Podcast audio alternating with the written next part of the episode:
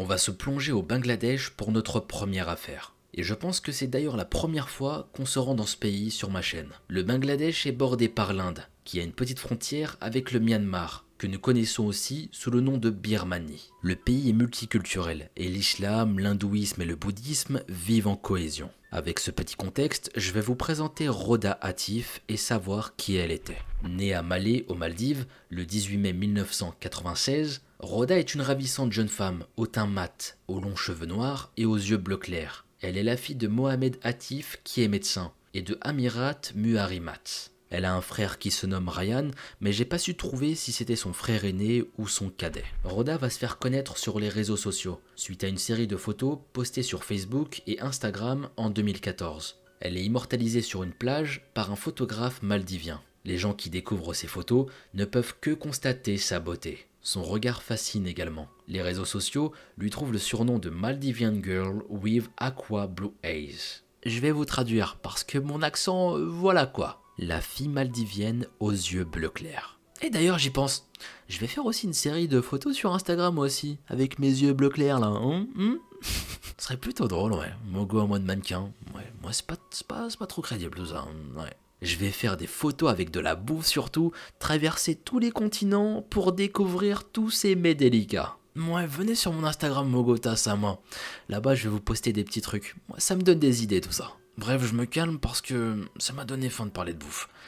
On se reconcentre. La popularité de Rhoda s'étend à l'international. La jeune femme se retrouve notamment à poser pour le magazine Vogue India en octobre 2016. Rhoda n'a pas l'intention de faire carrière dans le mannequinat. Elle en fait part dans une entrevue avec le magazine Vogue, pour lequel elle a posé en photo. La jeune femme décide de poursuivre ses études en médecine. Elle quitte les Maldives après avoir reçu une bourse d'études pour l'Islami Bank Medical College, dans l'ouest du Bangladesh où elle est en deuxième année. Ici, on peut imaginer qu'elle devait être heureuse et épanouie. Elle poursuit ses rêves et va tout donner pour réussir. Pour elle, les études, c'était important et elle voulait atteindre ses objectifs. Et ça se comprend. Mais malheureusement, elle ne les atteindra jamais. Quelque chose d'horrible va lui arriver. Rhoda est retrouvée morte pendue dans sa chambre universitaire le 29 mars 2017 à Rajshahi. La sécurité du campus a prévenu la police de la ville et ce sont ses agents qui ont fait la macabre découverte. La porte de la chambre étant fermée de l'intérieur, elle a dû être défoncée pour pouvoir y accéder. La scène est impressionnante, personne ne s'attendait à ça. Tout le monde est choqué. La jeune femme est pendue à l'aide d'un foulard, mais serait tombée de son accroche. Elle est morte à l'âge de 20 ans. Le PBI, Police Bureau of Investigation, identifie un jeune homme d'origine maldivienne, avec qui Rhoda aurait entretenu une relation amoureuse. Il s'appelle Shahir Rani, un étudiant en biologie moléculaire et pathologie des virus au London Imperial College au Royaume-Uni. Quatre mois avant la mort de Rhoda, le couple a passé deux semaines ensemble en Inde. Le couple qui est à distance maintient le lien par les réseaux sociaux. Les autorités découvrent de nombreux échanges sur les applications WhatsApp et Messenger. Cependant, la veille de son décès, la jeune femme infiltre l'application Messenger de son petit ami. Elle découvre alors que Shahi la trompe, et là, c'était le drame.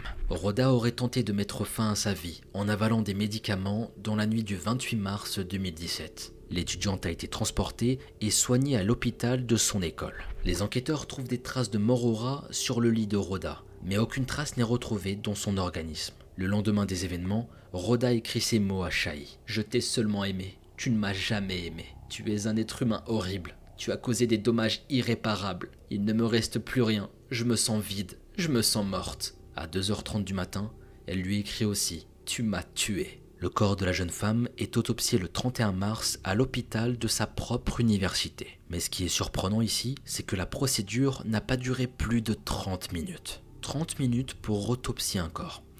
Je ne suis pas médecin, mais je trouve ça très très louche. La thèse qu'elle aurait mis fin à ses jours est évoquée par les autorités, suite aux circonstances de la découverte du corps et de l'enquête. Avant même l'examen du corps, les enquêteurs envisageaient déjà cette possibilité. La rupture récente entre Rhoda et son petit ami a été très mal vécue par la jeune étudiante. Rhoda aurait tenté de se tuer la veille de sa mort. La prise de médicaments n'ayant pas été efficace, elle aurait pu décider de mettre fin à ses jours d'une autre manière. Pourtant, on ne peut que constater que l'examen du corps de Rhoda n'a pas été minutieusement effectué. Un examen complet ne peut pas se dérouler en une demi-heure. Même en n'étant pas un expert, on peut se rendre compte que ce n'est pas normal. Et je vous cache pas que c'est très frustrant ici.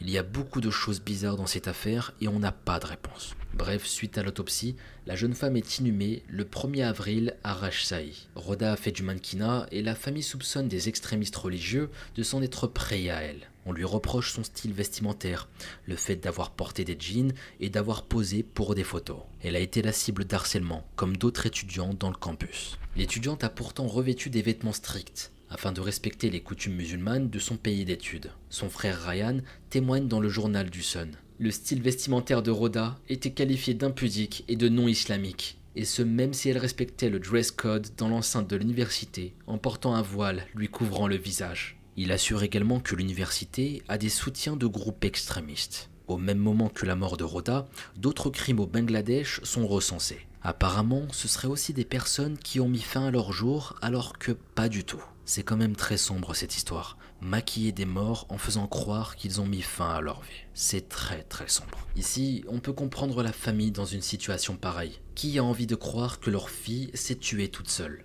Et est-ce que la famille de Rhoda était au courant de la relation de la jeune femme avec son petit ami? Il n'est pas toujours évident de se confier sur tous les aspects de sa vie, même si on s'entend très bien avec ses proches. La famille explore toutes les possibilités. Ryan, le frère de Rhoda, parle de marques présentes sur le cou, comme des traces de doigts. Le rapport d'autopsie les renseigne comme étant des marques de naissance. Mohamed Atif, le père de la jeune femme, est certain que sa fille a été tuée. Il s'exprime d'ailleurs sur Twitter. L'étudiante en médecine maldivienne, ma fille Rhoda Atif, ne s'est pas tuée toute seule. Elle a été assassinée dans sa chambre universitaire et j'en ai les preuves. Il porte plainte le 10 avril 2017 contre une camarade de Rhoda, Sirvat Parvin. L'étudiante de 21 ans a une chambre juste à côté de celle de Rhoda et elles étaient devenues meilleures amies. Selon lui, l'étudiante aurait étranglé sa fille et maquillé son crime. Rhoda s'était plainte de Sirvat une semaine avant sa mort, car elle soupçonnait cette dernière d'avoir drogué une de ses boissons avec des sédatifs. Les échanges par message des deux jeunes femmes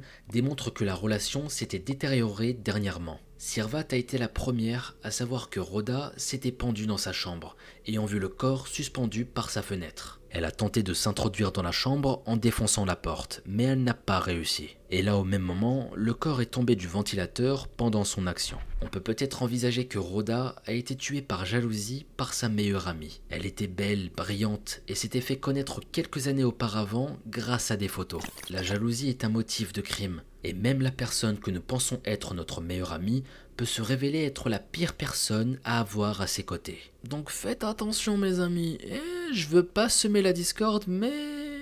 Bah peut-être que votre meilleur ami a des intentions bizarres. C'est pas impossible. Franchement, ça me surprendrait pas. Je veux pas faire peur, mais la jalousie, ça va très vite. Très très vite. Alors soyez sur vos gardes avec vos meilleurs amis. On sait jamais. je dis ça, on sait jamais.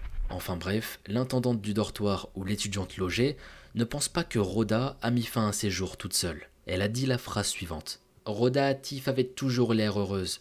Imaginer qu'elle ait pu se tuer est difficile. Le jour de la découverte du corps, elle a entendu des hurlements dans le bâtiment. Quand elle s'est rendue sur place, elle a trouvé des étudiants en train d'essayer de casser la porte de Rhoda. Il y a également cette situation troublante avec la caméra dans le couloir, proche de la chambre de Rhoda. Elle a dysfonctionné vers la fin de journée du 28 mars 2017, alors qu'elle marchait parfaitement bien le reste du temps. Et je n'ai pas su trouver si l'appareil s'était remis en marche correctement suite à cette constatation. Une équipe de journalistes du média Nine News décide de mener l'enquête sur les lieux au Bangladesh 7 mois après les faits. Les journalistes sont escortés par la sécurité sur le campus pour voir la scène du crime. D'ailleurs, le pays est malheureusement devenu dangereux pour les Occidentaux qui se rendent sur place. Il y a des attaques et des meurtres qui ont été recensés ces dernières années. Le Bangladesh est un pays densément peuplé, de plus de 160 millions d'habitants, et il est très conservateur. Les journalistes découvrent que la chambre occupée par Rhoda des mois auparavant n'a pas bougé. Les meubles cassés ainsi que la nourriture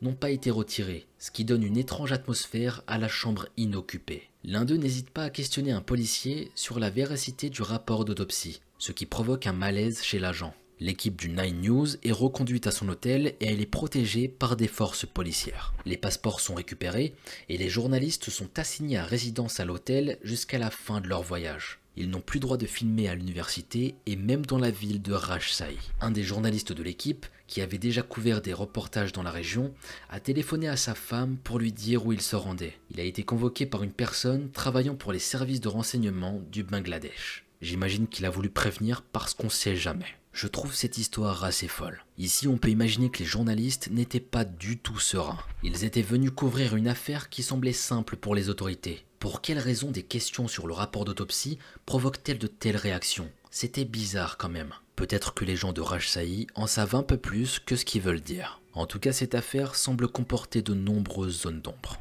L'inspecteur Saïdour Rahman, enquêteur du PBI, remet au tribunal de Rajshahi un rapport le 18 mai 2019 où l'hypothèse du meurtre est exclue. Il y est renseigné qu'aucune preuve n'a été trouvée à l'encontre de Sirvat Parvin, contre qui le père de Rhoda a porté plainte. De nombreux éléments tentent pourtant à accréditer la thèse d'une mise à mort. La chambre de Rhoda est en désordre au moment de la découverte de son corps. Un miroir et une table en verre sont même cassés, comme s'il y avait eu lutte. Le cou de l'étudiante présente également des traces suspectes, que des médecins attribueront à des doigts. Rhoda n'aurait d'ailleurs pas connu la mort par pendaison, mais avec un foulard trouvé autour de son cou. Des experts médico-légaux songent qu'une pièce plus rigide a été utilisée, comme une ceinture par exemple. La porte de la chambre de Rhoda ne présente aucune trace de tentative d'effraction avant l'intervention des forces de l'ordre. Le ventilateur de la chambre n'a pas pu servir d'accroche, il était beaucoup trop haut. Et en plus, même avec une chaise, il était très difficile de l'atteindre, d'après la sécurité de l'université.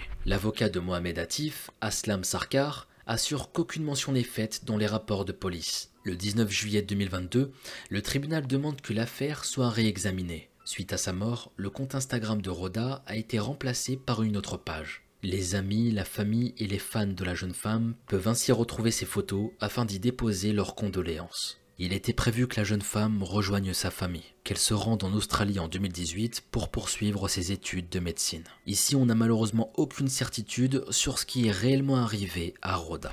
L'enquête s'est dirigée assez rapidement vers le fait que Rhoda s'est tuée elle-même. Et malgré les éléments découverts, aucune personne n'a pu être considérée comme véritable suspect. La famille semble toujours se battre aujourd'hui pour obtenir la vérité. J'aimerais avoir vos avis sur cette première affaire dans les commentaires, mais on va y revenir en fin de vidéo. Mais avant ça, on continue avec notre deuxième affaire du jour. Pour notre deuxième histoire, on se dirige vers les États-Unis, dans le quartier du Bronx, à New York. Et je pense qu'ici, j'ai pas besoin de présenter le pays. À force de s'y rendre pour des histoires criminelles, on le connaît parfaitement, malheureusement. Je vais vous présenter Gabrielle Muniz, âgée de 26 ans. Elle est la fille de Yannick Rocha et de Ricardo Muniz. Elle a juste une seule sœur qui s'appelle Gisèle. C'est une jeune femme intelligente qui semble apprécier les études. Elle obtient son diplôme de fin de lycée en tant que major de promotion, avec un diplôme d'histoire de l'art en complément. À l'âge de 20 ans, la jeune femme devient maman d'une petite fille, Rosara. Gabrielle est une maman célibataire pleine de vie, qui apparaît toujours souriante sur les photos que j'ai pu trouver. Elle élève seule Rosara qui a grandi et a désormais 6 ans, sans que le père n'apporte le moindre soutien. Son entourage s'accorde à dire que c'est une maman extraordinaire qui donne tout pour sa fille. La relation entre Gabrielle et Rosara est forte, et la petite fille est à l'image de sa maman, décrite comme un rayon de soleil. Moi ici, je dis respect.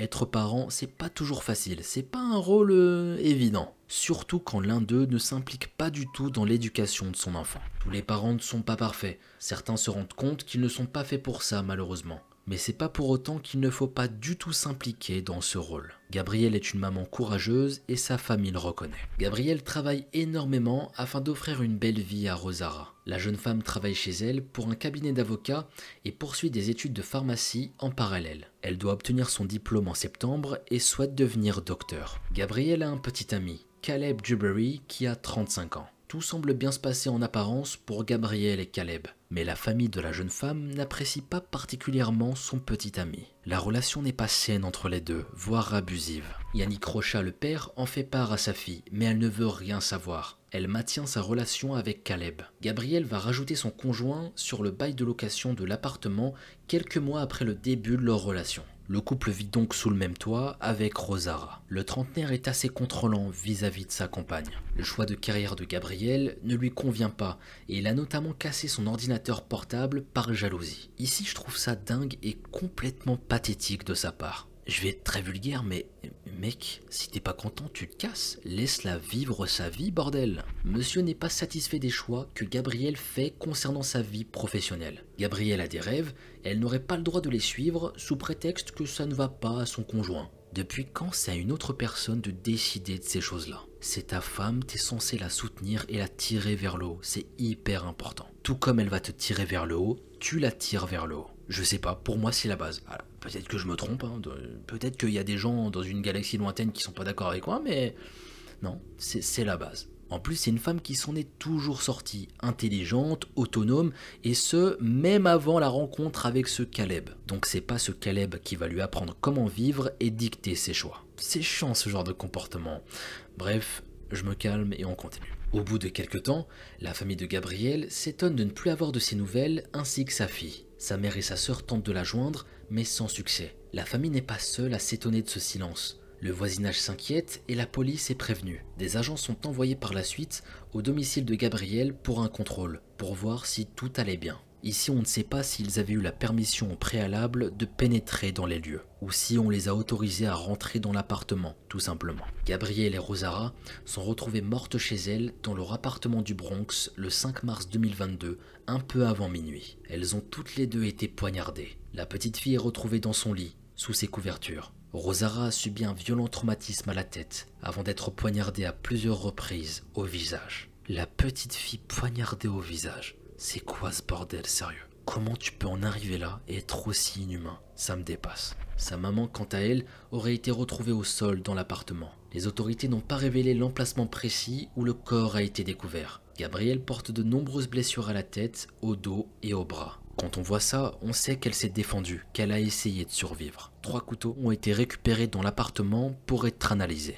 Ils auraient été utilisés pour commettre l'attaque sur les victimes. La famille de Gabriel et Rosara sont sous le choc et soupçonnent rapidement Caleb. Yannick Rocha, le père de la famille, avait un mauvais pressentiment avant que l'information se concrétise. La relation n'était pas au beau fixe dans le couple. Gabriel souhaitait se séparer de Caleb. Il était en relation avec Gabriel depuis un an environ. C'est la sœur de Gabriel, Gisèle, résidant en Florine, qui donne cette information aux autorités. À propos de Caleb, elle dit les choses suivantes. Je suis vraiment douée avec les vibrations, et honnêtement, je ne l'aimais pas vraiment. Je savais juste qu'elle était heureuse. D'après elle, il y a de fortes chances que Rosara ait assisté à la mort de sa mère et que le meurtrier l'ait tuée pour qu'il n'y ait pas de témoins. Cette hypothèse est loin d'être idiote dans le sens où Rosara connaissait Caleb. Elle aurait pu facilement diriger l'enquête vers lui, même si les agents ont rapidement orienté leur investigation dans son sens. L'enquête débute par le cercle proche de Gabriel et Rosara. La vie du petit ami de la jeune maman est passée au crible. Caleb est déjà connu des services de police. Il a déjà été arrêté par le passé possession d'armes, agression et vol. Au moment de notre histoire, il est même en liberté conditionnelle suite à une de ses condamnations. Les caméras de surveillance à l'extérieur de l'immeuble permettent d'obtenir quelques réponses. Caleb y est aperçu en quittant l'appartement de Gabriel et Rosara. Il est 16h, la veille de la découverte des corps. On imagine que si la rupture n'est pas déjà actée, il avait encore les clés de l'appartement et pouvait s'y rendre comme bon lui semblait. Les autorités localisent le petit ami de Gabriel dans un complexe d'appartements à environ 2 km de celui de la victime. La police aurait reçu l'appel d'un homme qui se révèle être Caleb, 12 heures après les faits. Il se retranche dans son appartement, refusant de se rendre à la police. L'homme met fin à ses jours sur les lieux en se poignardant,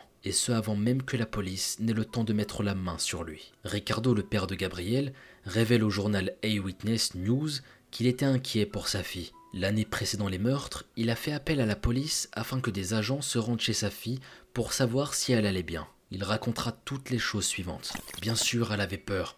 Alors quand ils ont frappé à sa porte, tout était censé aller. Elle m'a dit qu'il avait l'habitude de la frapper. Il a cassé son ordinateur portable parce qu'il était jaloux de sa profession. Gabriel avait peur de son ex-petite amie, mesquine. Et c'est plutôt logique quand on sait que Caleb ne s'en prenait pas qu'à ses affaires. Il a un passé violent, qui n'est pas gage de confiance. La famille n'étant pas tout proche de New York, il n'avait pas d'autre choix que de faire appel à la police pour s'assurer que Gabriel et sa fille allaient bien. Le fait que Caleb Duberry se tue prive la famille de Gabriel et Rosara d'un procès afin d'obtenir des réponses. On ne peut donc pas savoir les réelles motivations de Caleb dans la mort de sa compagne et de sa fille. Ici, je n'ose pas imaginer l'ampleur de la douleur en plus d'avoir perdu Gabriel et Rosara. Les proches de la mère et de la fille ne pourront pas avoir de réponse. Ils ne pourront pas faire face au meurtrier et le voir puni. Vous allez me dire, ouais, mais il est mort, donc c'est déjà ça.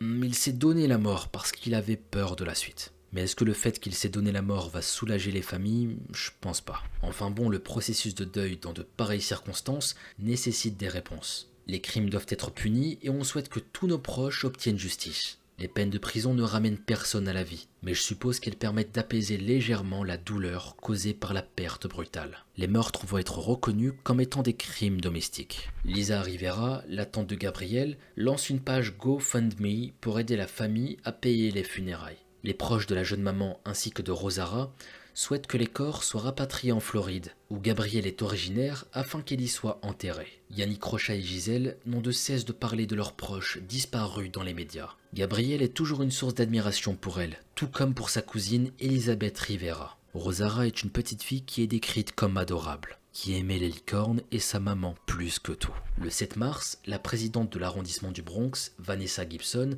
s'exprime suite à cette affaire. La violence familiale est une épidémie qui touche tout le monde. Peu importe l'âge, le statut économique, l'orientation sexuelle, le sexe, la couleur, la religion ou la nationalité. C'est un crime que nous devons rejeter, punir et éradiquer. La mort de la petite Rosara est considérée comme étant le premier meurtre d'enfant de 2022 à New York. Les proches de Gabriel tentent désormais de faire de la prévention dans les médias au sujet des premiers signes de relations abusives. Ils souhaitent éviter qu'une telle tragédie se reproduise. Ainsi se terminent nos deux affaires du jour. Et bordel, elles sont tellement tristes. Vous savez, je vais vous dire un truc. Je réalise des affaires criminelles depuis plus de deux ans maintenant. Il y en a certains qui vont vous dire en réalisant ce genre de sujet, moi ça me fait rien, non, quand je réalise euh, cette affaire, je suis pas touché plus que ça, j'ai l'habitude, voilà. C'est facile pour moi, je suis pas plus sensible que ça. Bah je peux vous dire que personnellement, au fond de moi, il y a toujours une part de tristesse sur les affaires que je traite à chaque fois que je traite ce genre de sujet, ça fait mal au cœur. Parfois, quand je découvre l'affaire pour la première fois, surtout quand les victimes sont très jeunes, je vous jure que j'en frissonne tellement j'ai de la peine pour eux. Moi, ça ça fait de la peine. Je sais pas, mais j'ai tendance à beaucoup me mettre à la place de la famille. Tu vois, je me dis putain, si j'avais été son frère, son père ou sa mère, tu vois. Toutes ces émotions qui parfois se mélangent, avec de la colère aussi, face à ces injustices parfois beaucoup de colère aussi sur certains sujets, mais j'essaie de me calmer. Vous savez, c'est important de garder ce côté humain en découvrant toutes ces affaires criminelles. C'est hyper important même. Et ça, à mes yeux, ça compte pour celui qui la réalise et ceux qui vont l'écouter par la suite. Se rappeler que chaque histoire qu'on découvre sont uniques. Que les personnes derrière, bah, c'est des humains avec un cœur et des émotions. Des gens de la vie de tous les jours, tout simplement. Et c'est pour ça que je dis souvent, ça aurait pu être n'importe qui d'entre nous parce que c'est réel. Enfin bon, pour en revenir à nos affaires, Rhoda et Gabrielle étaient deux jeunes femmes pleines de vie. Elles avaient des projets dans la vie, l'une faisait des études en médecine et la seconde en études de pharmacie. Elles avaient cet objectif commun de travailler dans le domaine médical, de devenir médecin afin d'aider les autres. N'oublions pas Rosara, cette petite qui n'a même pas eu le temps de découvrir toutes les merveilleuses choses que la vie pouvait lui apporter. Les trois victimes dont je vous ai parlé n'ont pas pu obtenir justice au cours d'un procès. Ici, je suis triste pour les familles de Rhoda, Gabriel et Rosara, qui n'ont pas pu voir les meurtriers être condamnés au cours d'un procès. Certaines personnes se battent toute leur vie pour que leurs proches victimes puissent obtenir justice, à défaut de vivre leur propre vie. J'espère sincèrement que ces deux familles trouveront la paix. Et voilà mes amis, on est sur la fin de notre vidéo. Merci à vous d'être toujours aussi nombreux à m'écouter et à me regarder. Ça me fait toujours chaud au cœur. Je vous fais un gros bisou. Profitez, il vient du cœur celui-là. Il n'y en aura pas tout le temps. De toute façon, vous êtes beaucoup trop nombreux, bande de fourbes. Puis j'en fais pas tous les jours non plus, hein. Et faut pas non plus abuser, hein. non, franchement, profitez, il vient du cœur. Vous êtes vraiment des crèmes avec moi, super gentils tous les jours. Je reçois des messages, mais incroyables. Et merci à vous, c'est tout. Enfin bon, pour pas changer, ouais, je suis un gros, je suis un morphale. Et je pense à quoi? À manger. Ouais, faut que je me soigne, putain. Non mais regarde-moi pas comme ça. Et, faire un tournage, ça ouvre l'appétit. Bah, pas la faire en elle-même, hein, je suis pas non plus un fou, euh, faut pas abuser. Mais t'as compris, c'est un travail pour moi, tu vois. Donc euh, après le travail, euh, généralement on a super faim. Et ouais, j'ai un petit creux. En plus, je jeûne souvent en ce moment. Je dis ça comme ça. Ouais. ouais, pour info, je fais beaucoup de jeûnes intermittents. Ça me permet de manger des plus gros repas et d'éviter de manger toute la journée. Parce que euh, sinon, je vais devenir obèse. Ouais, je peux vous le dire. Bref, c'est pas la question. Si vous voulez suivre tout ça, ça se passe sur Instagram, Mogota Sama. Sur ce, prenez bien soin de vous et vos proches. On se dit à très bientôt pour une nouvelle vidéo. C'était Mogota.